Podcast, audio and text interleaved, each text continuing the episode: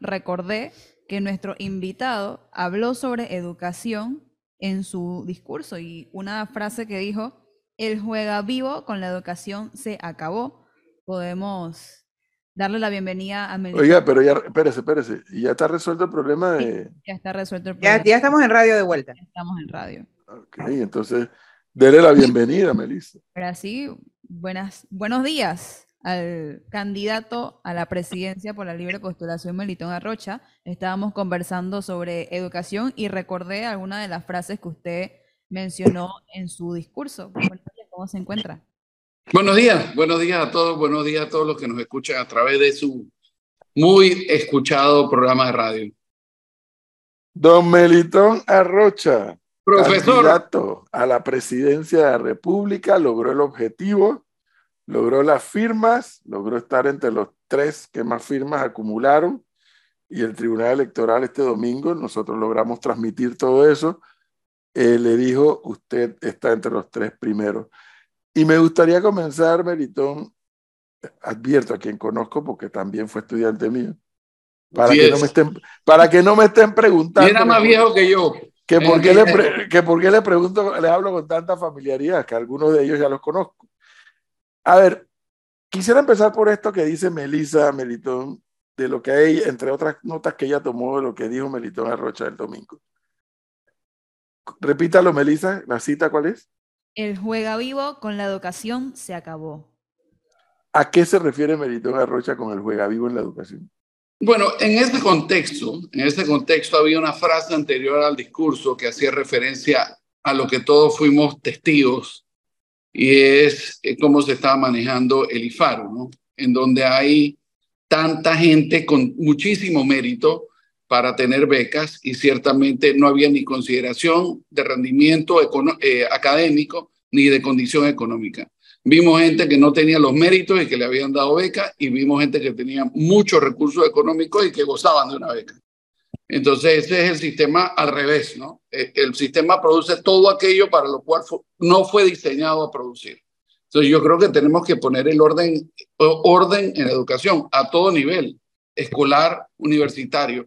Escolar, bueno, ustedes acaban de hacer un diagnóstico muy importante de las cosas que están pasando en infraestructura, pero le voy a poner un ejemplo de por qué seguirán pasando.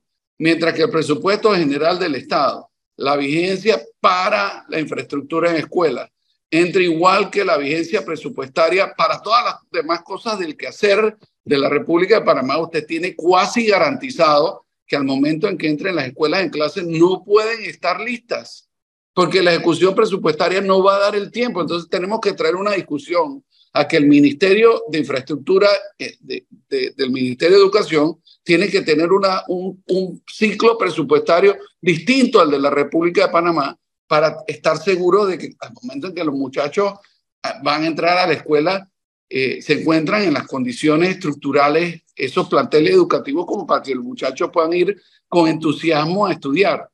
Pero ahí estamos hablando de la parte estructural, que es muy importante, pero tal vez no la más importante de todo el sistema educativo.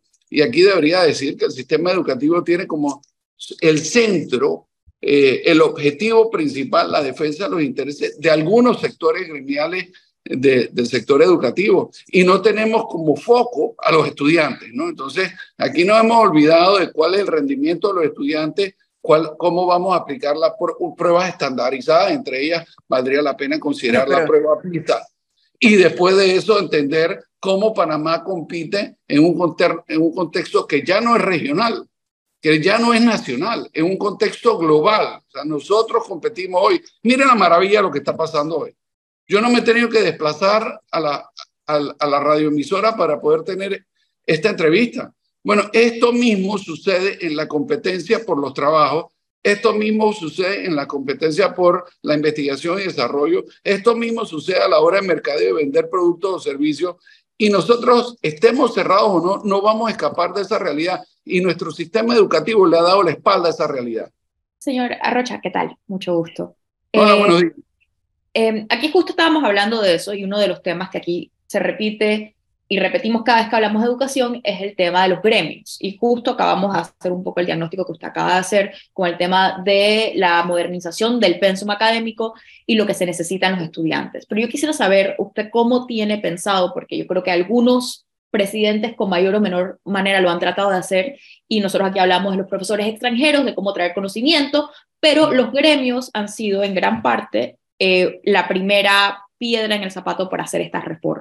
¿Usted cómo puede ver o cómo trataría de enfrentar el problema o cómo negociar, no sé si es la palabra, pero cómo sería eh, atacar este problema de manera frontal? ¿Cómo manejar o cómo mm. lidiar, cómo negociar con los gremios educativos para que puedan pasar? Esa es una muy, muy buena pregunta y es una pregunta muy, muy, muy compleja. Eh, Vamos a empezar por el primer lugar. Eh, ¿Cuál es el resultado de la elección? El presidente va a ser electo muy probablemente con 32-33% eh, de los votos. ¿Cómo le da eso para gobernar? Bueno, nosotros vamos a hacer un esfuerzo para tratar de hacer una coalición de fuerzas políticas que tratemos de poner sobre la mesa el día que cuentan los votos eh, la mayor cantidad de, valga la redundancia, de votos posibles de manera tal que podamos entrar con un músculo político importante. Lo cierto es que uno no puede hacer las reformas institucionales del, sistema educativo si uno no cuenta con los profesores a bordo, con los maestros y con los profesores a bordo. Entonces habrá que tener un proceso de concientización de que si nosotros permanecemos en la obsolescencia, en otras palabras, si nosotros permitimos que el sistema que empieza a ser crónicamente obsoleto, se convierta en obsoleto, eh, pues habremos perdido la, batalla todos, habremos perdido la, pelea como país todos, porque tenemos que estar conscientes que para lograr productividad, para tener gente que pueda inventar cosas, crear eh, y en función de eso, crear desarrollo económico y a través de eso prosperidad para la sociedad, eso solo lo podemos hacer con estudiantes que están motivados, que aprendieron en la escuela, que, que, les enseñaron a, a, aprender. Eh, y eso este sistema no lo da. Le voy a contar algunas anécdotas, ¿no? O sea, en el mundo de la inteligencia artificial, en donde antes el premio del sistema educativo era si usted tenía una capacidad de memoria muy importante. Eh, con el advenimiento de la computadora, la memoria dejó de ser una cosa tan importante y, entonces la capacidad del ser humano de procesar datos, de analizar, de analizar la información que ya está públicamente disponible para todo el mundo, era la importancia. Hoy tenemos un reto que Panamá no lo ha iniciado a discutir y que el mundo que lo está discutiendo no sabe cómo resolverlo. Y es que ya tenemos eh, eh, computadoras que a través de la inteligencia artificial empiezan a emular la capacidad del ser humano de pensar. Bueno, todas estas discusiones en Panamá no existen. Y si no existe una discusión y ponemos por delante el problema, no lo podemos resolver.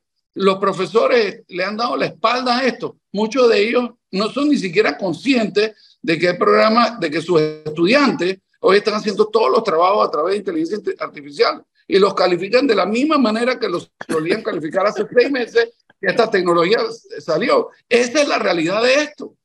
Entonces, bueno, tenemos que cambiar.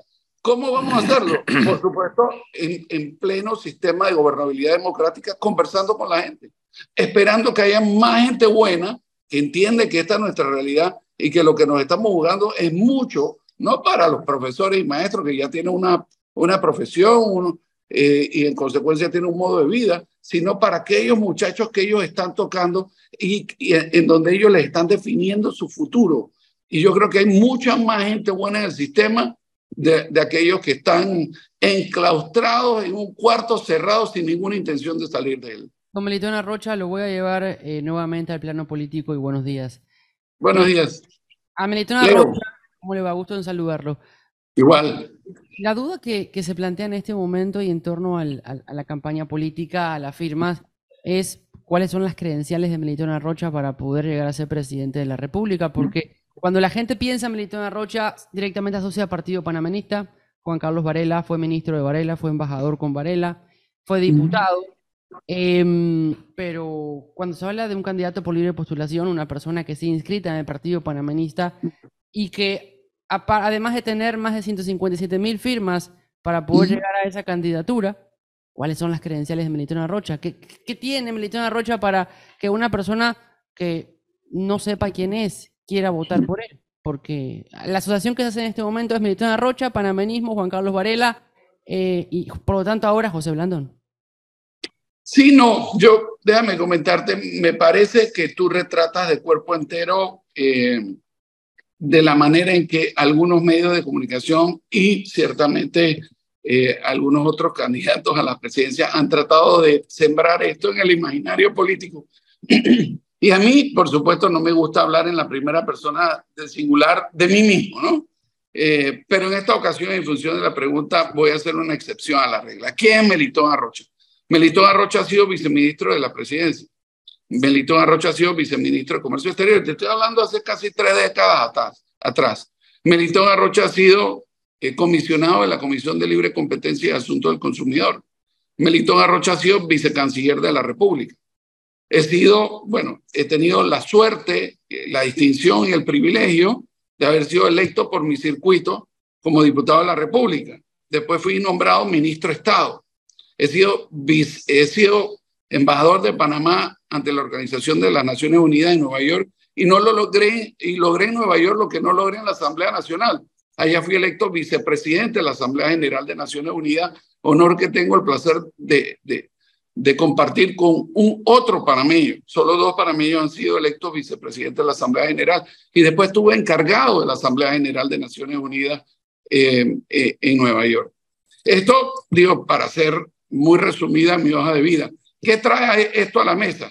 Que el día uno yo creo que estoy en condiciones de gobernar con la experiencia. He tenido experiencia en el órgano ejecutivo, he tenido experiencia en el órgano legislativo, he tenido experiencia en el servicio exterior y he sido director de entidad autónoma descentralizada del gobierno.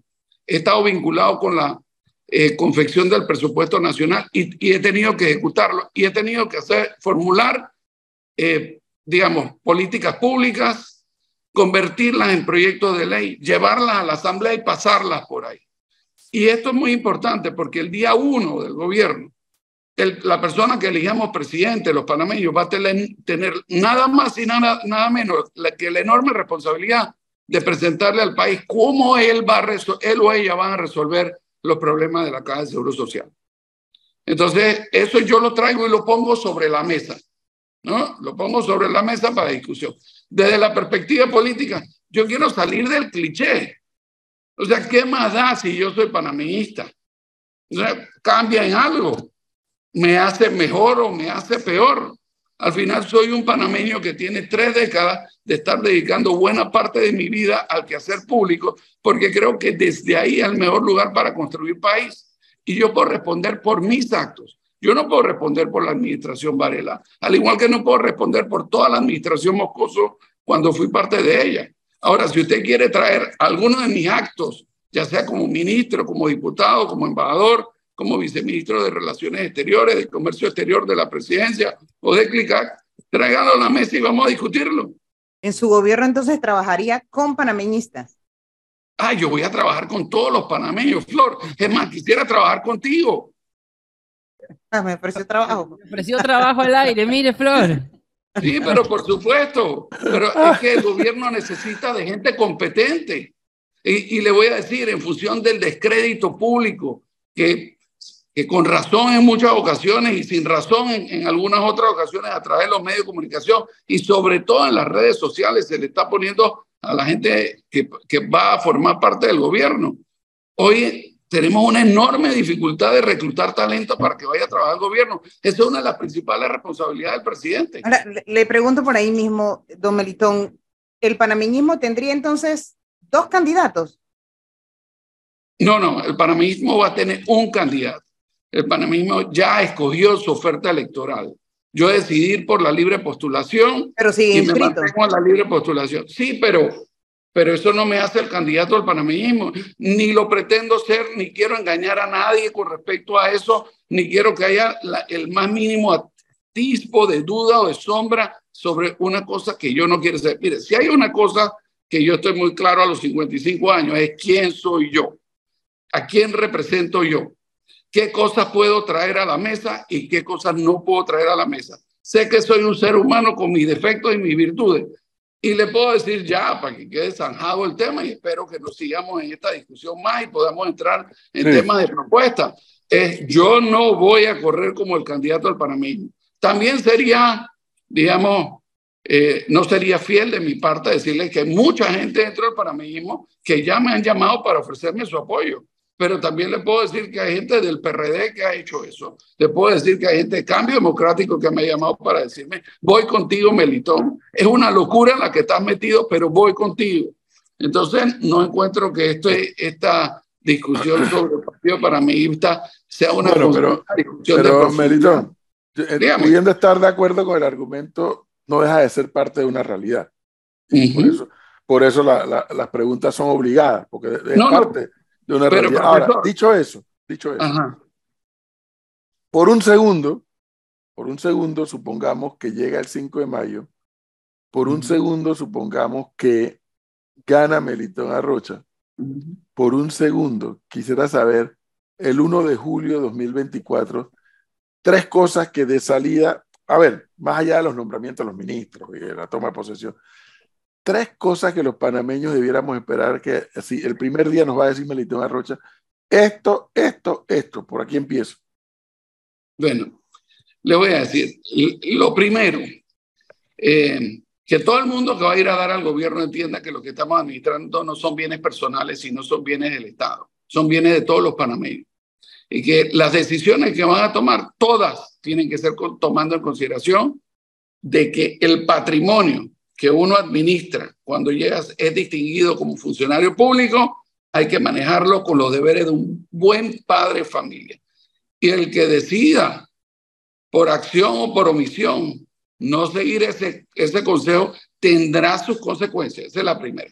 La segunda es le vamos a declarar frontalmente la guerra al narcotráfico. O sea, este tema en donde estamos normalizando que todos los días amanece uno o varios muertos producto de, de sicariato, de, en donde vemos que las bandas delincuenciales cada vez se están organizando más y mejor, en donde vemos que cada vez tienen más capacidad de fuego, que la misma Policía Nacional va a hacer cosas del pasado. El tema del narcotráfico lo vamos a abordar para los consumidores como un tema de salud pública, pero para todos aquellos que estén metidos en el negocio tienen que entender que el rigor de la ley les caerá sin ninguna piedad. O sea, aquí le vamos a poner orden al país porque le vamos a poner orden al país. Y, y el tercer tema es que eh, vamos a, no vamos a ser indolentes. O sea, vamos a ser un gobierno que lo siente, que siente a la gente. Le pongo dos ejemplos de la indolencia de este gobierno. Tenemos hoy, creo que vamos para el doceavo día en el que el hospital Nicolás Solano no opera porque falta una pieza de un aire acondicionado. O sea, ¿este gobierno no ve la televisión o qué? O sea, tenemos un presupuesto de la Asamblea, eh, en la Asamblea Nacional para estar regalando botellas y además eh, eh, teniendo los equipos de campaña de, y, los, y los consultores públicos que los pagamos en la descentralización paralela, pero sin embargo el oncológico no tiene suficiente presupuesto para tratar a la gente que tiene bueno, pues, todos hemos tenido un paciente, un, un, compañero, un amigo, un familiar cercano con cáncer. Usted sabe lo difícil que es esa enfermedad, que en el mejor de los casos es crónica y en el peor de los casos es terminal. Y mire, desde aquí, y solo deme un segundo, desde aquí quiero hacerle un llamado al ministro de Economía y Finanzas y al vicepresidente de la República, hoy candidato a la presidencia. No manden a la Asamblea de Diputados un presupuesto con planillas en la asamblea infladas. No sean cómplices de desvirtuar el sistema democrático para, a través de botellas. Vamos a romper todas esas botellas en la Asamblea Nacional y vamos a extirpar la corrupción de ese órgano del Estado. Le vamos a devolver el norte a la Asamblea Nacional. Con, con ese punto, señora Rocha, yo tengo una pregunta, porque yo me, me parece muy bien lo que está diciendo, pero hay un tema que es una realidad y es cómo usted va a manejar a la Asamblea Legislativa, porque muchas veces el Ejecutivo no es que realmente quiere hacer esa gran transferencia de eh, fondos al legislativo, pero usted necesita la Asamblea para que le aprueben eh, sus proyectos de ley, si no, no va a poder gobernar. Entonces, ¿cómo va usted a hacer esta, este tema de volverle a tener el norte a la Asamblea Legislativa y pensar que la Asamblea Legislativa le va a aprobar sus proyectos de ley y su plan de trabajo. ¿Cómo, cómo va a manejar ese balance?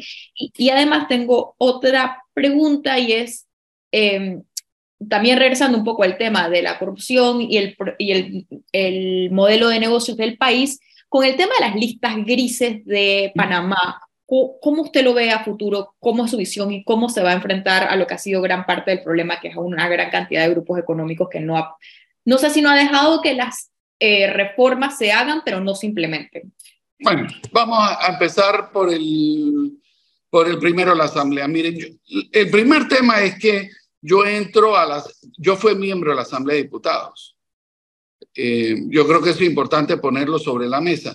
Y quiero decirles también que eh, si usted va y, revisa el récord, en mi planilla 172, la única persona que no usó ni un centavo de esa planilla fui yo. Con lo cual, para ser miembro de la Asamblea Nacional, usted pues no requiere de un personal de la naturaleza que en este gobierno y en gobiernos anteriores le han dado a, a los diputados. Creo que en bancadas robustas, con muchos asesores, los, diputados con muy poco personal y si usted requiere hacer un proyecto legislativo, usted recurre a los activos o a, la gente competente que se haya contratado en las bancadas.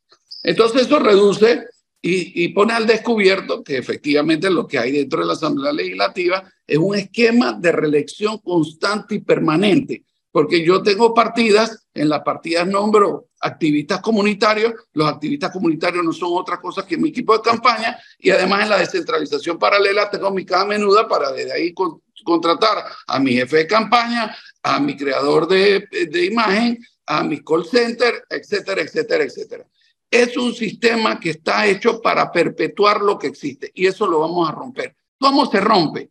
Bueno, porque en este juego es un baile de tango que necesita otro que lo baile. ¿Quién es el que lo baila? El ministro de Economía y Finanzas y el presidente y vicepresidente de la República. Porque si en el presupuesto general del Estado no entran esas planillas presupuestarias, no pueden haber estos nombramientos y la gente tendrá que hacer su trabajo como diputado para poder ser reelecto. Entonces, ese es el primer tema. El segundo tema un poco más complejo, perdón, la segunda parte del primer tema es un poco más complejo porque hoy todavía no sabemos cómo va a ser la conformación de la próxima asamblea. Yo le apuesto al voto informado, yo lo he puesto al trabajo que ustedes van a hacer como medio de comunicación en tratar de ocultar a cada uno de los candidatos a diputados, porque como usted lo dijo bien, por ahí tiene que pasar la aprobación del primer presupuesto general del Estado. Sin el interés de la Asamblea Nacional de cambiar, es muy difícil cambiar al país. Pero encontraremos la fórmula, no se preocupe. segunda, segunda pregunta. Listas negras. Mire, mi preocupación sobre esto, y yo vengo trabajando hace más de dos décadas en este tema desde el gobierno, es que eh, los organismos internacionales y algunos países siguen moviéndole la barra a Panamá. Primero nos exigieron una cosa, la cumplimos, cuando la cumplimos nos exigieron alguna otra, la cumplimos, cuando no cumplimos eso nos pusieron alguna otra y la cumplimos. Y, si y, y, no es menos cierto el planteamiento que usted hizo en donde ha habido alguna renuencia de parte de los sectores gremiales de adoptar alguna de, de, adoptar e implementar alguna de las medidas que ha tomado la República de Panamá. Pero francamente, algunas de las medidas que estamos tomando son una locura. Y si nosotros no somos inteligentes y no las cambiamos, va a atentar contra el quehacer económico del país. Le pongo un ejemplo. Usted va a abrir una cuenta de banco hoy y usted le preguntan, bueno, absolutamente de todo antes de abrir la cuenta. La cuenta es demorada en su apertura. En fin, esos son obstáculos a hacer negocio. La pregunta es por qué el banco no puede abrir la cuenta y hacer la diligencia de vida después y que tenga un periodo de 15 días para hacer la diligencia de vida. Le voy a poner otro caso de lo que ha producido este sistema. Si usted va a comprar un carro cuando usted va a comprar el carro, la agencia de carro tiene que hacerle una diligencia de vida. El banco que le va a dar el financiamiento le, va, le tiene que hacer una, agencia de, una diligencia de vida y la compañía aseguradora le tiene que hacer una diligencia de vida. Sepa usted o no lo sepa, esos son costos en la transacción en que estamos ayudando, añadiendo. Y además son tres personas siendo lo mismo, la misma transacción. ¿Por qué no podemos tener un punto centralizado en donde todo eso suceda? Pero es que lo que no, no, no me entendió creo la pregunta. Yo lo que, lo que me estoy refiriendo es que yo entiendo todo lo que usted me está diciendo y a mí no es la que me tiene que convencer, sino es a los No, yo organismos estoy a la gente que nos está escuchando. No, no, no, porque a ellos tampoco son necesariamente los que tiene que convencer. Estoy hablando de cómo usted va a lidiar con los organismos internacionales, porque como sabemos, y usted lo sabe Ah, que Bueno, el, el, el tema de Panamá, Panamá es una eh, economía de servicios. no, Y esto, no- esto, nos, es- esto nos está, o sea, nos está haciendo, nos, nos está convirtiendo en un problema así hasta de negocios. Es cómo no, no, no, va a convencer a mí, sino cómo usted va a llegar a los organismos internacionales a negociar. Pero perfecto. Primero, hay una suerte de que, de, de que no son organismos internacionales, sino una coalición de países con una doble moral, porque entre ellos, o sea, me, me voy a referir en este momento a la Unión Europea, eh, ellos tienen un sistema de sociedades anónimas que ofrecen las mismas ventajas que Panamá, pero ya sin la misma burocracia. Y hablo lo mismo de los Estados Unidos de América. Entonces, ¿cómo vamos a hacer esto? Bueno, le voy a poner un ejemplo. No lo vamos a hacer solos. Lo que pasa es que, entre otras cosas, la estrategia de la República de Panamá ha sido presentarse solo frente a esta coalición o bloque de países.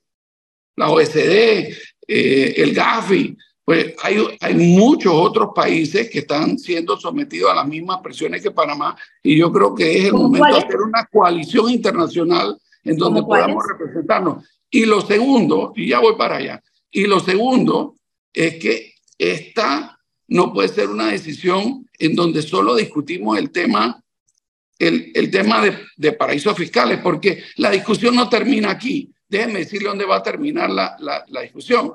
La discusión va orientada hacia, hacia generar lo que, lo que llaman en inglés harmful tax competition. Son eliminar a los países que pueden hacer competencia dañina fiscal a otros países. Y ya empezamos a ver lo que ha pasado. Francia está planteando que tiene que haber un impuesto único universal y hay una serie de países que ya adoptaron esa decisión. Podrán lograrlo, podrán implementar ese concepto y llevarlo a, a la realidad. Esa es otra película. Pero ya hay países que están por ahí, ¿no? Entonces nosotros yo creo que tenemos que tratar de llevar esa discusión al seno de la Organización de las Naciones Unidas, tenemos que llevarla en contexto con otras discusiones y entonces negociar. Y le pongo un ejemplo en el contexto de otras discusiones. Nosotros estamos involucrados en una guerra que no es nuestra, en donde estamos sacando el presupuesto de todos los panameños pa, para pelear esa guerra. Y es la guerra contra las drogas, en donde nosotros somos un país de paso. Estamos metidos en una guerra en donde nosotros no tenemos nada que ver. Hay un país productor, hay unos países consumidores y sin embargo el presupuesto todos los panameños. Nosotros estamos sacando el dinero para pagar ametralladoras y balas, para tener más helicópteros, para tener más radares. Eso no está mal.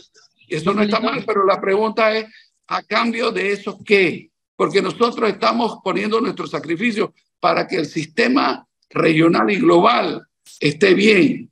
Pero a cambio de eso qué? Usted, usted hace instantes eh, habló de la problemática del hospital oncológico, habló de la caja de seguro social, habló de la asamblea, pero usted habla de los problemas y los problemas ya los conocemos. Quiero conocer Bueno, dos o tres. la pregunta. Quiero conocer dos o tres propuestas para poder resolver esos problemas que usted tenga. Bueno, a ver, ¿sobre cuál tema para discutir? Oncológico, particular? salud, caja de seguro social. Bueno, a ver, el hospital oncológico creo que yo- hay un par de temas que, que no cuestan mucho presupuesto y es nuevamente tener la mano en el corazón. O sea, vamos a empezar por el principio. Tenemos un solo hospital oncológico. Tenemos que descentralizar la atención en materia de cáncer en el país y eso significa obligatoriamente construir algunos hospitales oncológicos. Aquí ha habido una enorme discusión durante varios gobiernos de poder hacer unos otros hospitales oncológicos. Eso lo vamos a llevar a la realidad. Segundo, cosas sencillas, pero que requieren un poco del corazón de un ser humano que, que se preocupa por las cosas. Las filas. Bueno, nosotros no podemos tener esas filas, con lo cual tenemos que tener un, mejor mecanismo de gestión de la gente y hay que acordarse que vienen a recibir un tratamiento de quimio radioterapia. Entonces tenemos que tener los lugares para recibirlos, para que estén cómodos. Aquellas personas que vienen del país, ¿cómo es posible que la casita de Mausi es uno de los pocos esfuerzos privados de donaciones para ayudar a la gente que viene distante del país para que después que reciben su quimio o su radioterapia, y todos los que hemos tenido un paciente de cáncer sabemos lo que, lo que eso significa en el cuerpo de cualquiera que se atiende, para que puedan descansar e irse al día siguiente o dos días después, cuando ya se hayan podido recuperar. ¿Cómo es que todavía no tenemos transportes cómodos sabiendo que solo hay un hospital oncológico que tenga determinada ruta desde Chiriquí, desde Santiago, de, de Chistré, en fin, que puedan traer a la gente en condiciones de comodidad y devolverlos a su lugar de origen en condiciones como un ser humano que, que, que, que, le, le, dio, le está dando y ojalá que el tratamiento sea exitoso, le siga dando lo mejor de sí al país. O sea, lo que creo que tenemos que abandonar la indolencia que ha caracterizado a este gobierno y algunos otros en el pasado y ponernos la mano en el corazón y tratar de resolver. Fíjese, aquí hay un oyente que está un poco molesto, dice, eh, el candidato presidencial estaba en el gobierno de Varela cuando nos asolearon durísimo después de los mal llamados Panama Papers y no propuso nada. Bueno, porque cada uno habla desde su esquina, me explico. O sea, yo tendría mi responsabilidad en este momento, no recuerdo eso. Y, y vamos a, a, sacar del sistema otro argumento que se ha vendido con mucha facilidad, ¿no? Y es, ah, pero es que él perteneció al gobierno de Mireya y no solucionó en ese momento. Ah, es que él perteneció al gobierno de Varela y no solucionó en ese momento. Le voy a preguntar una cosa, eh, profesor. Usted pertenece a la típica, ¿verdad? Sí. ¿Usted puede asumir la responsabilidad de todas las cosas que pasan en la típica? Por supuesto que no. Bueno, lo mismo pasa, imagínese, si usted no puede asumir la responsabilidad que pasa en la típica, yo como funcionario de gobierno, ¿cómo puedo asumir la responsabilidad de todo el gobierno? Como dije hace un rato, yo puedo asumir las mías. Y si hay alguien que quiera discutir mi ejecutoria, yo estoy seguro que debo tener mil errores si soy un ser humano. No, Melito, hablando, hablando de eso, de eso justamente usted fue ministro de Comercio. Y yo creo, yo creo haber escuchado, ahorita lo, se lo ratifico porque sí fue así. Usted dijo en su momento que el libre mercado es la mejor forma de bienestar económico. Es la mejor manera de distribuir bienestar económico. Ok, perfecto, muy bien. ¿Cómo se puede entender esa cita y a su vez ejecutar un plan de control de precios a los productos? Ah, no, pero es que Pérez, el libre mercado no lo podemos dejar que sea un libre mercado salvaje. Yo creo un libre mercado con regulación, en donde el Estado le pone freno a algunas actividades de medidas. Por ejemplo, yo le puedo decir, yo fui comisionado de libre competencia asunto del consumidor y cuando estuve ahí no me dejé de asombrar de la iniciativa que tenían algunos miembros del sector empresarial de, de tratar de defraudar al consumidor. Eso es un libre mercado, pero el libre mercado tiene que ser regulado le voy a decir un, le voy a, dar una primicia. Si yo soy electo presidente de la República, vamos a presentar a la Asamblea Legislativa un, eh, crear un tipo penal para todos aquellos que estén eh, dedicados a, a, conductas monopolísticas. ¿Por qué? Porque qué manera más fácil de robarle a la gente que si tres personas que dominan un mercado deciden no competir y ponerse de acuerdo en el precio en detrimento de los consumidores. Entonces sí, estos son preceptos generales, pero pero todos admiten excepciones a la regla. Me parece interesante lo que usted plantea porque sí, a ver, el libre mercado va en contra de todo el tema del monopolio. Eh, pero me llama la atención la propuesta que usted, que usted nos lanza con respecto a lo que sería ese proyecto para con la Asamblea Nacional. Eso quiere decir que usted iría a con todas en contra de Copa Airlines, porque sabemos que Copa es un monopolio, ¿no? No, no, Pérez, yo creo que me estoy malentendiendo y no le quiero poner nombre y apellido a las cosas, porque todo esto, por supuesto, objeto de investigaciones que duran un tiempo y son muy profundas y muy complicadas. El monopolio, si usted logra generar un monopolio en función de que usted es el mejor, el que da el mejor precio, que usted da el mejor servicio, el monopolio en sí mismo no es una conducta ilegal. Lo que es ilegal son las prácticas monopolísticas. En otras palabras, cuando usted y yo que somos los dos únicos que producimos un bien, un servicio, nos sentamos a tomarnos un café y decimos, y tú sabes que no vamos a competir más. Esta cosa que vale 50 centavos va a valer un dólar a partir del lunes. Y nos ponemos de acuerdo. Y el único que paga ese acuerdo es el consumidor. el consumidor que no tuvo la oportunidad de vernos a nosotros dos competir para ofrecer el mejor producto, una mejor calidad de servicio. Hacer, Melitón, déjame hacer una pregunta en este punto en particular, en donde pareciera que Copa no es el mejor ejemplo, pero sí los molineros. los molineros, que son los del verdadero negocio, del arroz, que son los que se quedan con la ganancia, ellos dicen que no, pero que sí. Eh, No, pero ese caso te lo conoció, el del arroz.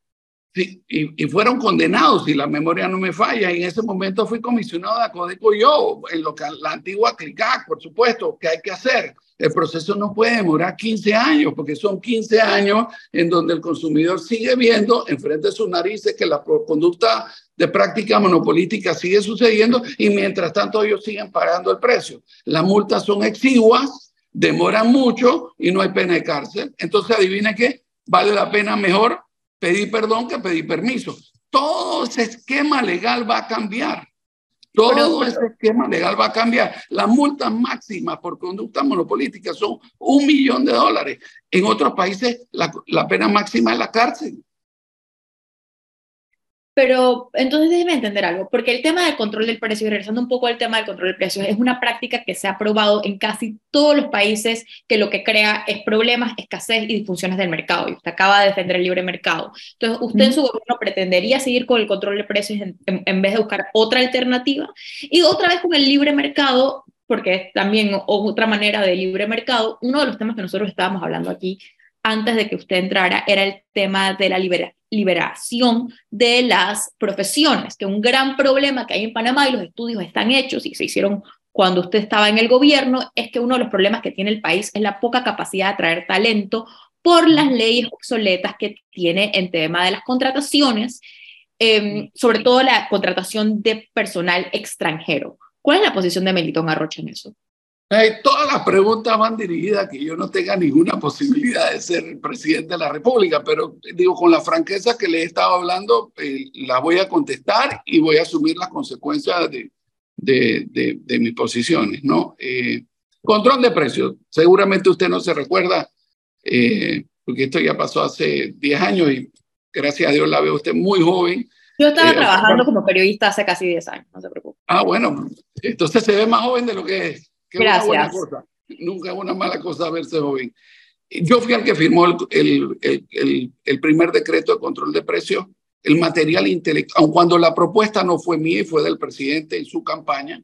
El presidente, después de abordar a varias personas de, la, de los que iban a hacer su gabinete y que no pudieron, eh, digamos, pasar de la propuesta a la realidad, me pidió que yo trabajara en un instrumento legal y con las experiencias que había tenido como viceministro de Comercio Exterior y como comisionado de CLICAC, a mí me tocó la responsabilidad de fuera del gobierno crear ese decreto que se firmó el primer día de gobierno del presidente Varela.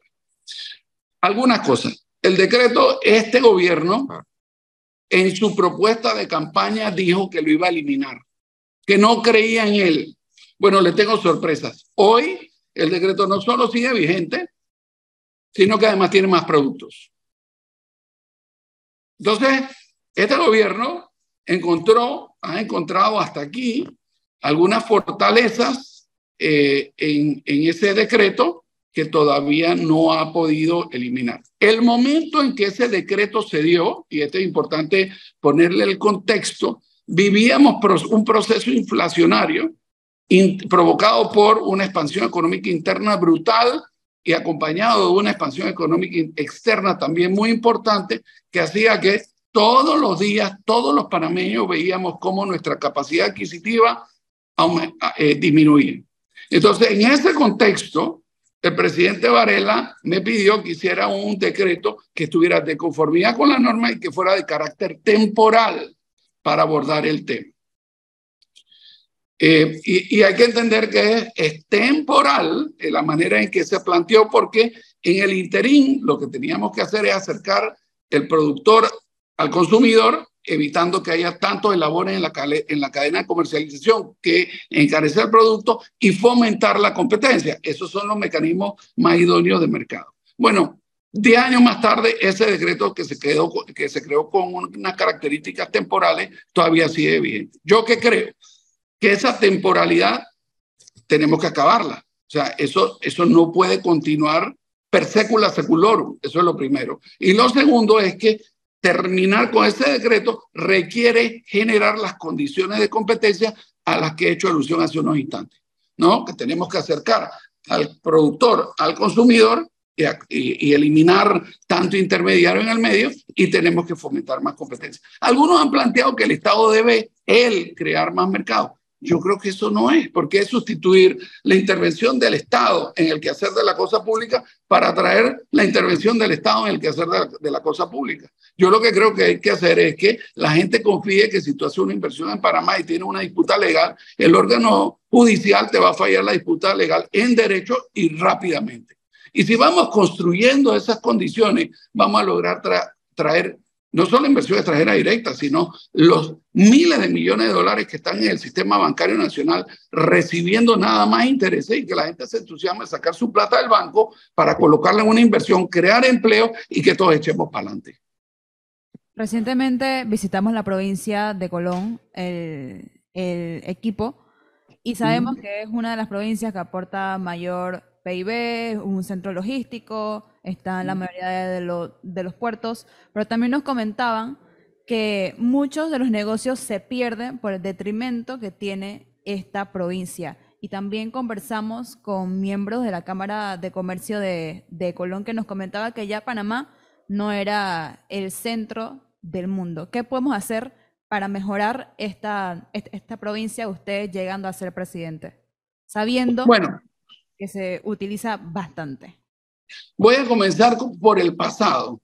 Hoy existe una iniciativa, una norma eh, que se llama que es la ley de Colón Puerto Libre, el que la redactó, la presentó a la Asamblea y supervisó hasta que se convirtió en, en ley de la República fue su servidor. Esa ley lleva el ADN de su, del suscrito. ¿no? Eso fue un intento que tenemos que revivirlo porque inició con entusiasmo para tratar de generar eh, distribuir riqueza dentro de las calles de la zona libre Colón y empezar a hacer de eso un hub logístico. Eh, y, creo que ese impulso se perdió en el camino.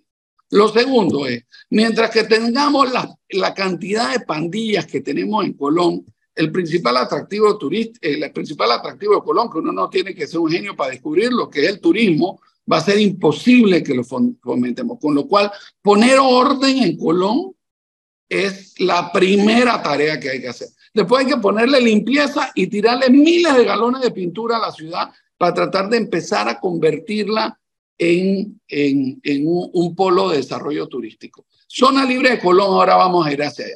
Mire, nuevamente, como el hospital eh, Nicolás Solano, todos sabemos cuál es un, un, pedazo importante del problema. Las aseguradoras no se atreven a asegurar a los productos de la zona libre de Colón y cuando lo hacen, lo hacen muy caro porque el, sistema de distribución de agua en, en, el sistema contra incendio no existe.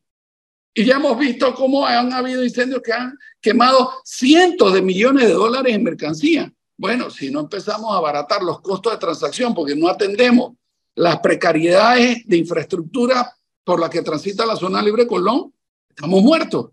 Por otra parte, déjeme decirle, el proyecto de ley que se llama EMA, el que lo dejó redactado en el gobierno al momento en que yo renuncié como ministro de Estado al expresidente Varela, eh, se hizo durante mi gestión como ministro. Nosotros tenemos que reconvertir una zona libre de Colón que antes compraba al por mayor para vender al de tal y, ofrecer crédito, entendiendo que Yiwu en China, después de muchísimos años, decidió tener el mismo modelo de negocio de Panamá.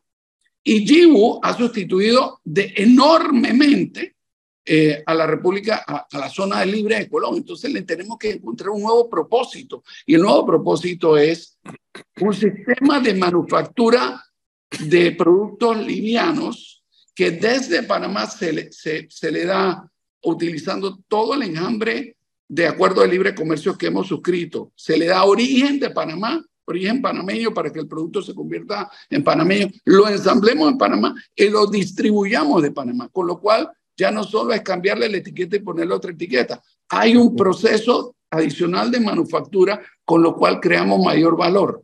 Y todo esto utilizando, por supuesto, nuestro principal atractivo económico, que es el cinturón logístico de Panamá con un aeropuerto que nos conecta con todo el mundo ya casi y con un canal de Panamá que trae rutas de tránsito marítimo que si no existiera el canal, usted puede tener por seguro que nunca vendrían a Panamá.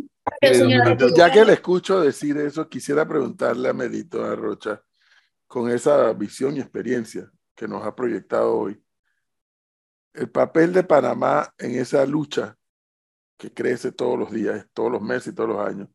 Estados Unidos, China. ¿Cuál es la visión que tiene Panamá en esa guerra comercial entre Estados Unidos y China? Estados Unidos molesto porque China estableció relaciones, perdón, porque Panamá estableció relaciones con China. China en una estrategia de avance impresionante en toda Latinoamérica, incluyendo Panamá, tal vez no de la misma forma, pero sí con su presencia en Panamá. ¿Dónde se vería Melitón Arrocha si fuera el presidente de este país en medio de esa guerra comercial donde Panamá se constituye en uno de los países apetecibles para China y con el deseo de Estados Unidos de poderlo mantener en su esfera? Mire, un par de temas, ¿no? Eh, vamos a poner la discusión primero un poquito. Usted la ha planteado a 30 mil pies de altura, yo la voy a llevar a 40 mil pies de altura porque esto es lo que viene, ¿no? En este momento hay una rivalidad entre los Estados Unidos y China porque Estados Unidos eh, es el, el, poder existente y, China es la segunda economía del mundo con unos niveles de innovación altísimos que está retando el liderazgo en, eh, eh, en materia de crecimiento económico, en materia de tamaño de la economía de los Estados Unidos. Pero no muy detrás viene una otra potencialidad de conflicto, que es India. India, si usted lee todos los indicadores macroeconómicos y todas las proyecciones, India está supuesto, eh, así como China está supuesto a pasar en tamaño de la economía a Estados Unidos en un futuro no muy distante, India, de acuerdo a las proyecciones, se convertiría en la segunda economía del mundo dentro de algún tiempo. Entonces, esta es esta situación de tensión entre, entre países, yo creo que estamos viendo el principio de una situación que, va a demorar mucho tiempo y en donde Panamá tiene que saber primero cuál es la situación, cuáles son las cartas que nos tocaron y cómo las jugamos. En el contexto de esa discusión, ahora veamos nuestras relaciones, ¿no? Nuestro principal socio económico es Panamá. Tenemos una profunda integración de toda naturaleza de seguridad financiera, utilizamos el dólar como moneda de curso legal y en consecuencia Panamá, mi juicio, no tiene ninguna otra opción que, que continuar fortaleciendo los lazos estratégicos que, nos, que tenemos con los Estados Unidos de América. Y con respecto a, a, la China, a la guerra entre China y los Estados Unidos, mi respuesta sería, nosotros no formamos parte de esa guerra, no vamos a participar de esa guerra y nosotros seremos en todo caso, buenos componedores. Lo que podamos hacer entre, en la República de Panamá, entendiendo que nuestros socios estratégicos son los Estados Unidos de América, por miles de razones. Señor Melitón, usted no me respondió a mi pregunta anterior y como le dio tanto espacio al tema de la libertad de comercio y la importancia de la libertad de comercio, yo, a mí me interesa mucho el tema de la liberación de las profesiones porque incluso el estudio que se hizo se hizo durante cuando usted era parte del gobierno de Varela. Entonces, usted como, como está diciendo la, la importancia de mirar a largo plazo, hablando de todas estas cosas, a largo plazo, ¿usted cómo ve esta situación si Panamá pierde su competitividad y lo ha estado perdiendo si ve los últimos, los últimos indicadores? Se ha hecho menos compleja la economía panameña. Yo déjeme comentarle, usted ha hecho referencia al gobierno Varela, yo voy a hacer referencia al gobierno de Mireya. Una de las responsabilidades que yo tuve durante el gobierno de Mireya fue ser viceministro de Comercio Exterior y dentro de mi cartera estaba la negociación de los acuerdos de libre comercio. Eso fue hace muchísimos años. Si la memoria no me es infiel, eso es el modo 3 de prestación de servicios. prestación de servicios profesionales en modo transfronterizo y es cuando se mueven o el siguiente modo es cuando esos, esos profesionales no solo es que vienen y van, sino que vienen y se quedan, ¿no? Y a mí me tocó ver las complejidades políticas, o sea, pasar de el estudio económico a las complejidades políticas de materializar lo que usted acaba de decir. ¿Dónde está mi corazón? Mi corazón está en que tiene que haber una liberalización eh, en materia de prestación de, comercio, eh, de servicios transfronterizos. Ahí es donde está mi corazón. Pero también tengo que ser muy consciente de que usted no puede coger 100 mil guerras a la vez. Habrá que priorizar cuáles son las guerras. La primera es la de la Caja del Seguro Social.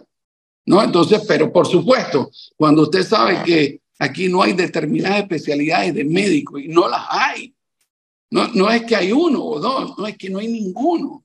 Que no pueda venir una persona que tiene esa formación médica a operar en la República de Panamá. O algunas personas incluso han dicho, hey, ¿por qué no traemos médicos de afuera y generamos turismo médico? Porque la industria médica crecerá muchísimo más si hacemos eso que si la mantenemos y en consecuencia los doctores ganarán más, las enfermeras ganarán más y todos ganaremos más. Pues yo creo que es un proceso de entendimiento, es un proceso gradual de negociación eh, con el cual ideológicamente yo estoy de acuerdo, pero lo que estoy haciendo algún énfasis es que llevar eso desde el planteamiento ideológico a la praxis, eso es muy complicado, sobre todo en un país en donde tiene un montón de temas muy importantes y que esos temas muy importantes van por, por delante de la fila. Pero ideológicamente yo estoy en la degradación, en, en la liberalización de, de, las profesiones liberales para que participen del quehacer económico nacional.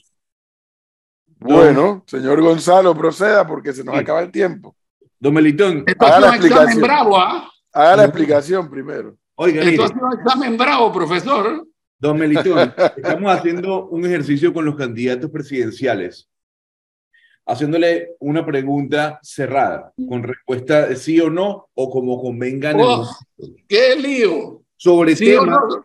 sobre temas que le van a tocar hacer y que queremos saber cuál es su posición, para así crear un cuadro y que la gente tenga de manera explícita el conocimiento de cómo piensa cada candidato sobre algún tema en específico. Listo. Entonces, el tiempo apremia, don Melitón, y voy a comenzar.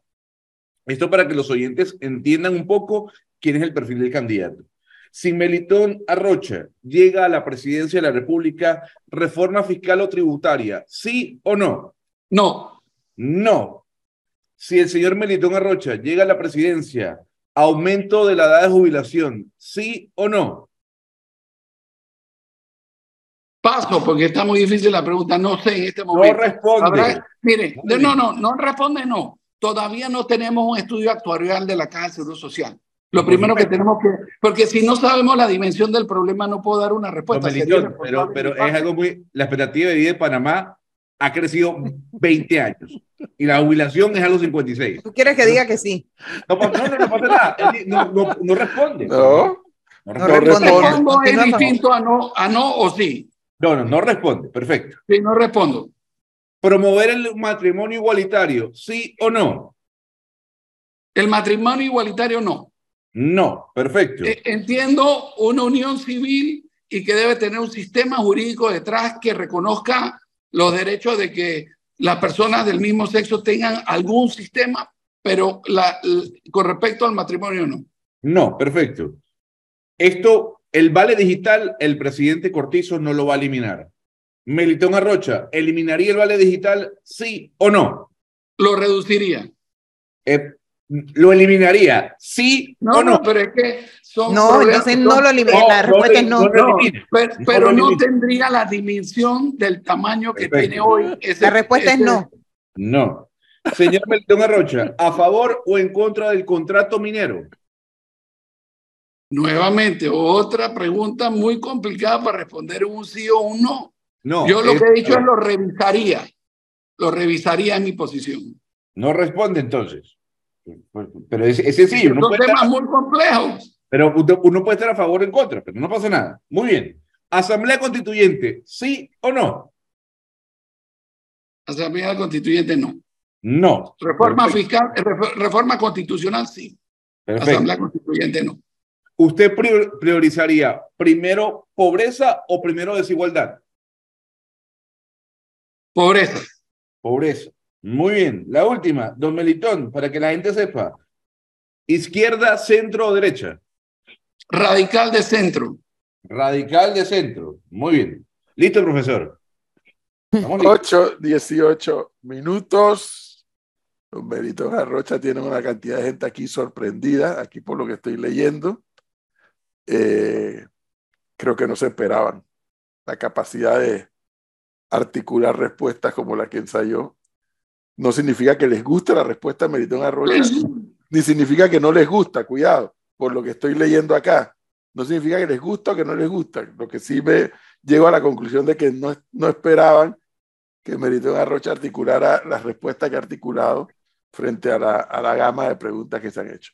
Melito, muchas gracias por habernos atendido y buena suerte. Y nos Muchísimas gracias a todos ustedes, profesor, a todo el equipo, eh, por la oportunidad. Y estoy aquí. Cualquier pregunta, cualquiera, aquí estoy para hacerle frente. Gracias, muy amable. Que estés bien. Gracias.